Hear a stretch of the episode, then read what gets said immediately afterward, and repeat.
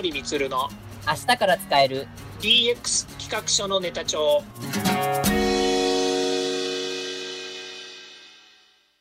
こんにちは。サートプロの近森充です。こんにちは。アシスタントの堀内隆です。この番組は IoT AI 教育事業の専門家近森充が DX デジタルトランスフォーメーションについて実際の事例を交えながら DX とは何か DX でどんな未来ができるかをご紹介します。事例をもとに実際にお客様や社内に提案する企画書に落とし込めるまでの使えるネタのネタ帳としてお届けします。DX 企画書のネタ帳、えー、今回からですね、えっと、12月28日に経済産業省から発表されましたデジタルトランスフォーメーションの加速に向けた研究会の中間報告書 DX レポート2中間取りまとめについて、えっと、お話を、えっと、実際に伺いたいと思います。よろしくお願いします。はい、よろしくお願いいたします。いやしかしあの、経産省が発表しました、この12月28という、また年末のドタドタの時に、まあ、よくこう、すごくまとめてくださったあのこの資料、すごいですよね。そうですね。2020年の12月28日ですね、この音声聞いてる方がですね、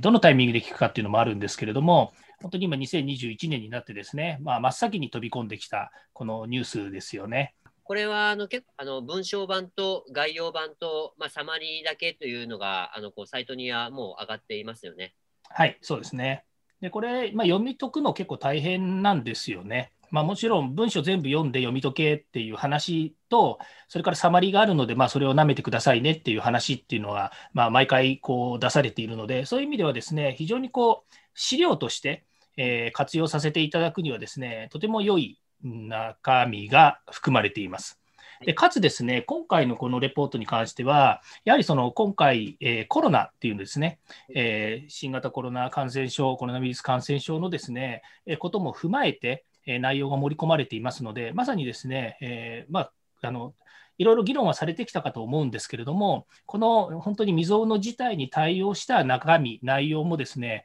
えこの中に含まれているということなので、非常にですね、え価値としては、えま活用させていただく価値としては高い内容になっていますよね。でまあ、じゃあ、中どういうことが書いてあるのかっていうことなんですが、まあ、実際ですね、あのちょっとサマリーでお話をするとですね、えー、この2000、えーさっきも言いましたけれども、その2025年までにですね、この DX に関して言うとですね、政府としてはま完了を目指してほしいと。まあ、完了と言っているのはですね、えー、このいろんなこう取り組みをしていく中で、デジタル化をしたいっていうのが、まあ、この、えー、中身の本質なわけですよね。はい、で、デジタル化といってもですね、まあ、いろんな側面があります。で、えー、このチャンネルでもですね、あの以前お話ししたようにですね、その社会的なデジタルトランスフォーメーションをしましょうっていう SX の問題もありますし、それから企業間や、それから、えー、プラットフォームが、えー、完成するようなですね、まあ、そういう DX、それから、えー、企業ごとにですね、えー、行っていく、まさにその DX、デジタルトランスフォーメーションの流れ、それから、えー、各それぞれの民間の個人やコミュニティ、こういったグループ形成をする中でですね、あの必要となる CX というような話をしたのと同じようにですね、はい、じゃあ今回この、えースコープの中に含まれているものは何なんだっていうことでいくとですね、はい、完全にこれは DX なんですよね。はい。企業ごとに何かしなさいねっていう、企業ごとにデジタル化しなさいねっていうことが、まあ、中心に書かれています。はい。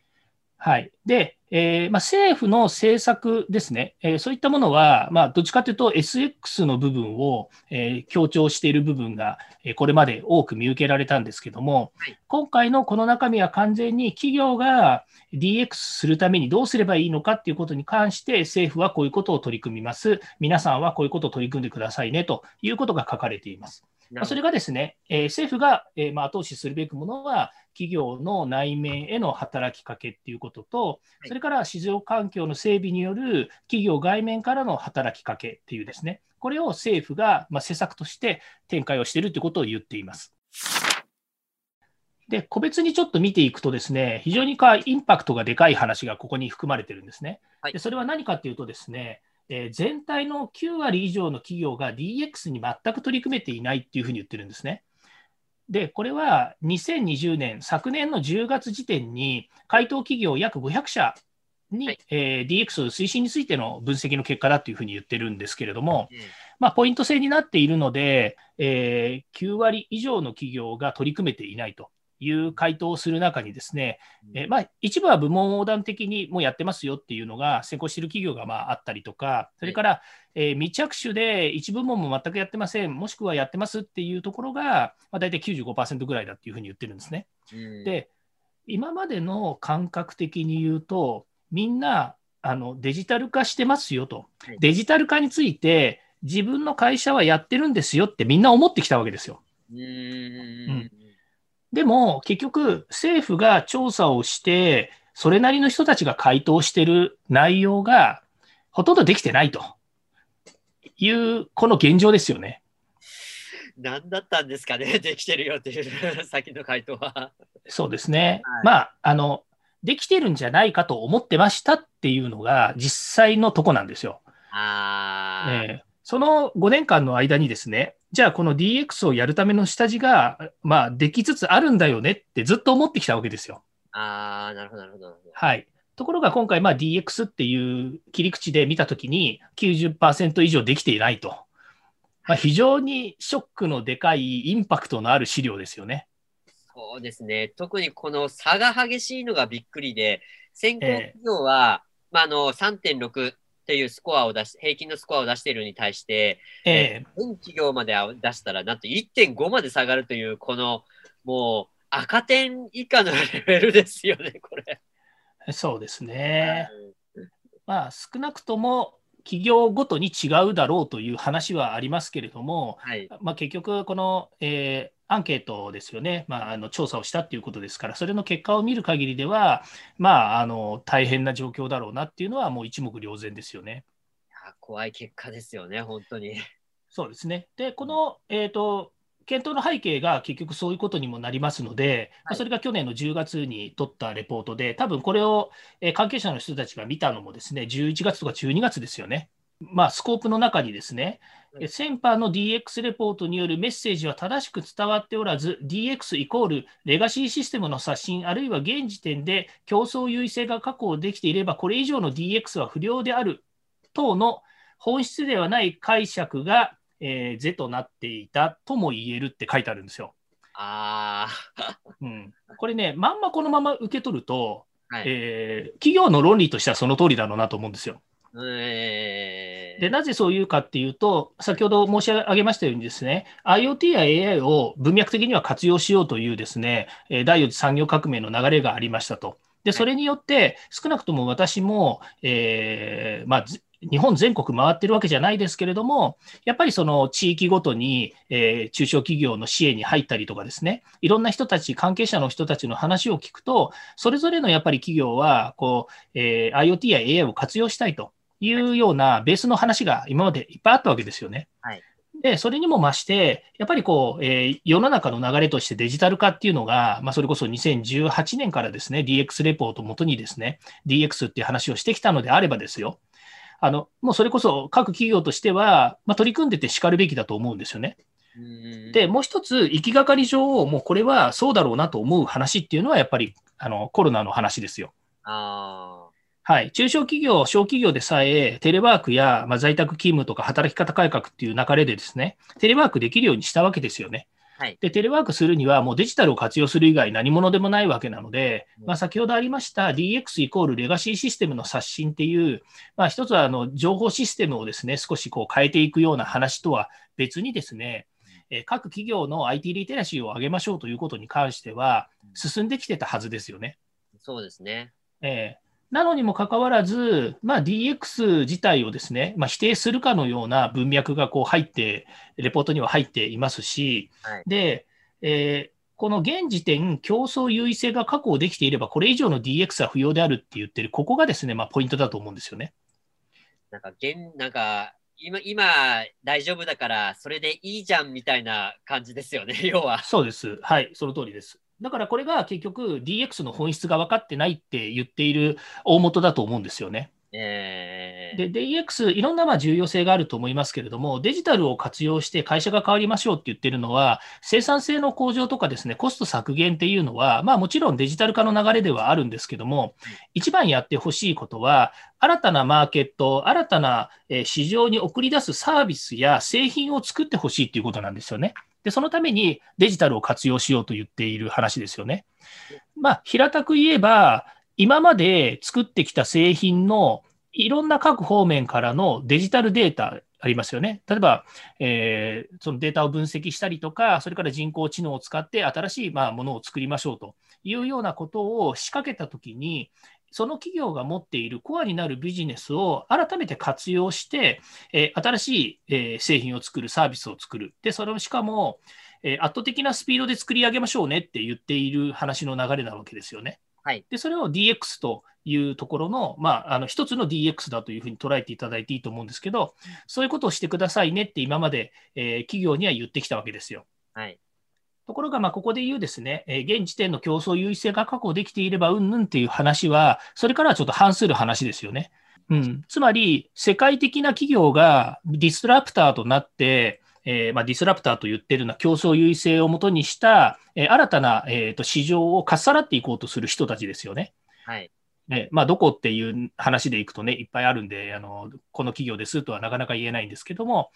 あのそういったところが出てきたときに、えー、今まであった河川的な企業や取り組みっていうのは、一周されてしまうわけですよね。ですね。えーまあ、日本ではこうまだ、えー、これからっていうふうには見えてしまうかもしれないですけど、例えば自動自動車産業もそうですし、それから、えー、例えばタクシーなんかのウーバーなんかもそうですけれども、えーまあ、諸外国ではかなりあの圧倒的なスピードでこう、えー、市場が、マーケットが変わってるわけですよね。で、この話を今の話に置き換えると、結局、競争の優位性が確保できていたマーケットに対して DX は不要だと。だけど、海外から全く予期しないような新しいデジタルを活用した新しいサービスですよね。はい、そういったものがガチャってこう来たときに、取ってかれちゃうわけですよ。もう、あれですよね、スマホが、iPhone がやってきて、あの、ガラケーが凌駕されたっていうやつですよね、本当に。そうですね、それも全く同じ形ですよね。はい、で、そういうことがあるにもかかわらず、まあ、あの、えー、DX しませんし、できてませんって言っている話なわけですよね。うん、だからこれは本質的にそういうことをする気がないかっていう部分もありますけれども、やり方がわからないんじゃないかっていうところもあるというのは、ここで、まあ、問われてるわけですよね。そうですね。はい。で、えー、また話元に戻りますけれども、要は、えー、コロナウイルスがこうあったことによって、あのかなりこのデジタル化にシフトしようと、まあ、要は、えー、デジタル化って言ってる、要は IT 化するっていう方の文脈なんですけどね。うん、DX 化するんじゃなくて、IT 化するっていうことについては、もうリテラシーの部分では、これ以上ないタイミングだったわけですよ。はい、で、えー、この先、企業がどういった形で、えー、DX 化していくかっていうのがこう問われるというところに、この資料の重要なポイントがあるんじゃないかというふうに見えてますね。本当になんかこう、なんでしょう、こう基礎を変えるレベルっていうところまでにとどまってるっていうところですよね。そうですね。うん、うんまあ、あの、そう、技術を活用するということですからね。まあ、テクノロジーの話っていうのは、それこそ、えー、外に目を向ければですね、いろんな技術があるわけですね。ですから、はい企業としてコアビジネスを伸ばしていくっていうことにを見据えた上で、どう、えー、デジタライズして、まあ、デジタルトランスフォーメーションしていくのかっていうことに目を向けてあの活動していかない限り、この話は永遠に、えー、できなかった企業で終わってしまいますよね。まあ、そういう危険性が高いですよね。はい。はい、この DX 企画書ネタ帳として出していきたい、このネタとして、あの、近森さん、あのー、ここのレポートの中に、あの、この、まあ、ベンダー企業の目指すべき方向性として、この現行ビジネスの維持、運営から脱却する覚悟を持ち、価値創造型のビジネスを行うという方向性に舵を切るべきというところがありました。まあ、ここに一つ、はい、あの近森さんの見解いただけますでしょうか？はい、そうですね。まずその価値創造型のビジネスは何なのかっていうことを、まずはあの、まあ、定義化するというよりはですね、えー、あの改めて考え直す必要があるんだろうなというふうに思います。それはですね、え企業が生産性を上げるためにですね、またはそのコストダウンをするために、え技術を活用する。これはもう今までやってきたことだし、それができていてしかるべきだなというふうに思います。まただ、それがさっき言ったようにですね、今度 DX っていう流れになったときには、この価値創造型のビジネスに転換しましょうという話になるわけですね。で、それもですね、例えば、えー、隣の企業がやっているから、うちもじゃああれ真似したらいいんじゃないのっていうふうに、まあ、単あのまあ、単純にはいかないんですよね。当然ですけど、自分たちが持っているコアなサービス、コアな技術っていうものを、やっぱり十分活用した上で、えー、しなければいけないということがあります。なので、まずは自社が持っている、え価値というものをですね、しっかり把握した上でですね、その価値を新たに創造していく、DX するためのですね、えいろんな手法を取っていくことが必要だというふうに思います。で、それはですね、DX するために何が、えできるかわからないではなくて、自分の会社に新しい価値を生むために何をみんなで作っていくのかっていうことの、ま方向性を持たないと、きっと、えそこは作り上げられないものだと思いますね。で、えー、ネタ帳としてはですね、そういう、まあ、一つの流れみたいなものをですね、えー、取りまとめたものをご提供できないかなというふうに思っています。では、そろそろエンディングの時間になりました。今回お話ししたことが、社内社外問わず、企画提案のネタになれば嬉しいですね。DX 企画書のネタ帳は毎週水曜日を目安にヒマラヤで配信しますので、毎回チェックしておきたいという方は、ぜひフォローをお願いいたします。また、もう少し詳しく聞きたいという方は、Facebook で近森光で検索、または東京都代々木にあります株式会社サートプロのホームページまでお問い合わせお願いいたします。よろしくお願いします。それではまた来週。また来週。